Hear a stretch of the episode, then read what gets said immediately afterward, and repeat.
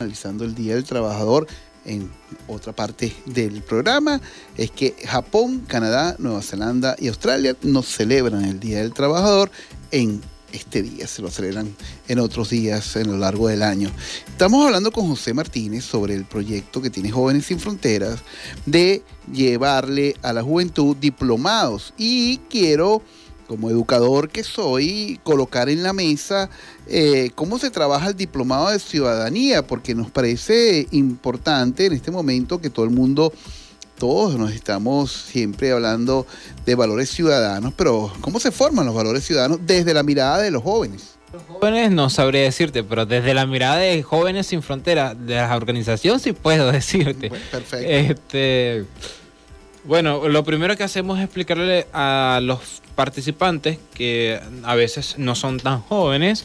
Cuando digo que no son tan jóvenes, pueden que tengan 40 años y quieran formarse.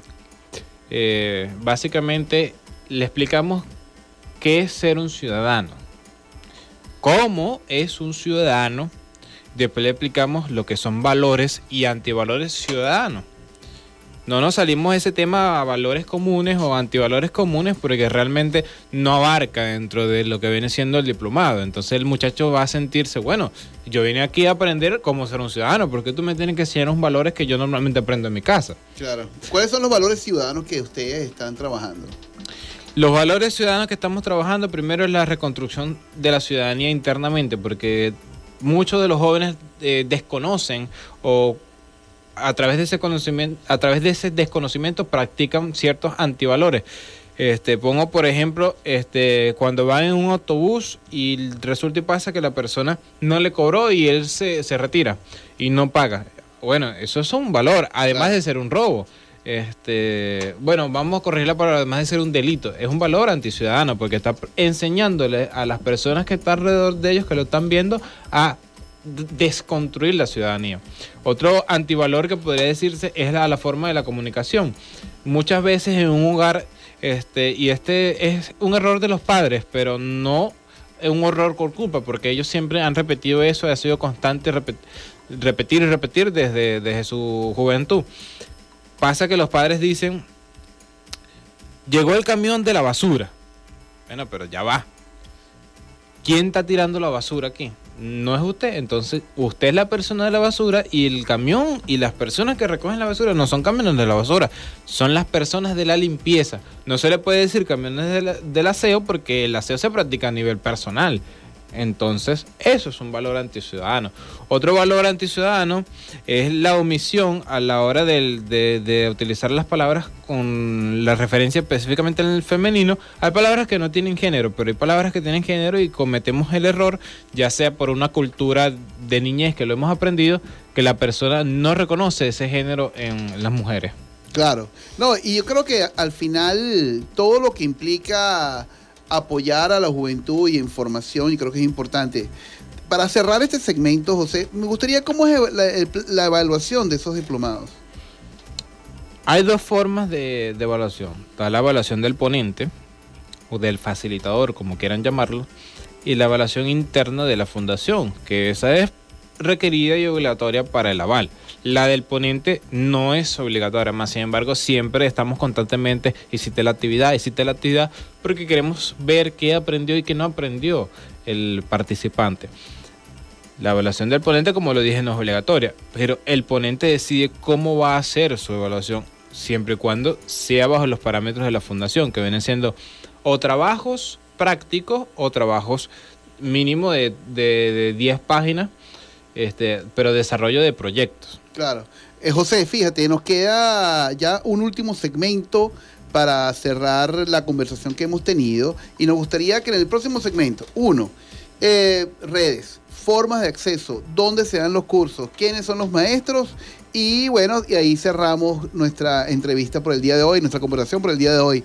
Nosotros vamos a escuchar un anglo Rolling in the Deep con Adele y ya regresamos son los maestros, si el certificado tiene algún aval que, bueno, que al final pueda reconocerse en cualquier otro lado, no lo sé, porque al final eh, yo he hecho talleres, cursos con Coursera, por ejemplo, y ahí no, si quieres el certificado tienes que pagar, pero la formación te la regalan, ¿no? De cierta manera. No sé cómo es acá, si puedes darnos luces en ese sentido, José. Y bueno, y por supuesto un mensaje de, de a todos los jóvenes que en este momento nos puedan estar escuchando y que van a escuchar esto en nuestra plataforma de podcast más eh, ayer, mañana, eh, poder contactarte o contactarlos. Bueno, la primera pregunta que viene siendo cómo se desarrollan las clases, ¿no? Las clases, si bien se desarrollan bajo el esquema multimodal, ya usted lo conoce bien porque creo que una vez le, pasaron un PDF de eso. Cuando decimos multimodal fue porque la pandemia nos forzó a dar clases online. Tiempo después ya abarcábamos clases, las clases presenciales, pero ¿qué pasa? que todavía, había, todavía no había la actividad, la adaptabilidad necesaria de la, del participante o del ponente. Entonces requerimos el sistema multimodal, entonces son 15 clases, son 7 clases virtuales, 7 clases ah, presenciales.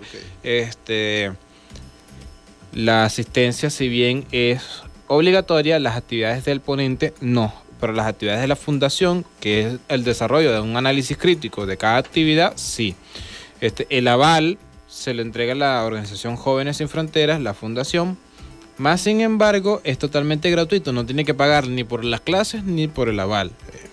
Y tú dices el aval el certificado. El certificado. Qué pues. bueno. Certificado otorga la Fundación Jóvenes Sin Fronteras a participante tal. ¿Dónde te buscan? ¿Dónde buscan a Jóvenes Sin Fronteras? Jóvenes Sin Fronteras la pueden encontrar este, arroba sin fronteras B piso. B es de Venezuela. Este, o mi número telefónico 0412-185-0870. 0412-185-0870. Eh, con referente a los facilitadores, a los profesores o a los maestros. Este, realmente los, facilitadores nacen dependiendo de la necesidad del diplomado. Si hay un diplomado en oratoria, buscamos un profesional en oratoria que pueda dar las clases. Si es en sociopolítica o sociocultura, buscamos un sociólogo. Este, pero los tutores, si, si es algo que te puedo decir, son tales personas porque los tutores son el apoyo para que el estudiante desarrolle las actividades. Nosotros tenemos tutores este, en cada estado del país y que, van a, apoyar a cada grupo de estudiantes, indiferentemente de la materia, es el mismo ya que las actividades son de análisis crítico. Este, donde el tutor, por lo menos aquí en el estado de Suárez, tenemos al compañero Richard Sarmiento, no sé si lo conoce, es locutor, este, él le da una práctica de lo que viene siendo el análisis crítico a cada grupo, recibe el ensayo y te dice, esto no es análisis crítico, te lo devuelve, hazme un análisis crítico. Y lo puede volver a hacer el estudiante y todo, no pasa nada. Sí, exactamente. Este, bueno, José, muchas gracias por estar con nosotros, por presentarle a nuestros oyentes Sin Fronteras, VE Piso, eh, que es la cuenta de Instagram, Jóvenes Sin Frontera, una organización que nace para, bueno, para ofrecerle a los jóvenes venezolanos diferentes alternativas, más allá de lo que puedan eh, tener en sus realidades. Muchas gracias. Era José Martínez, por supuesto, amigo de la casa, y seguiremos eh, colaborando con ellos como maestros si se da la oportunidad. Muchas gracias. Nosotros vamos a escuchar Publicidad de la Radio y ya regresamos.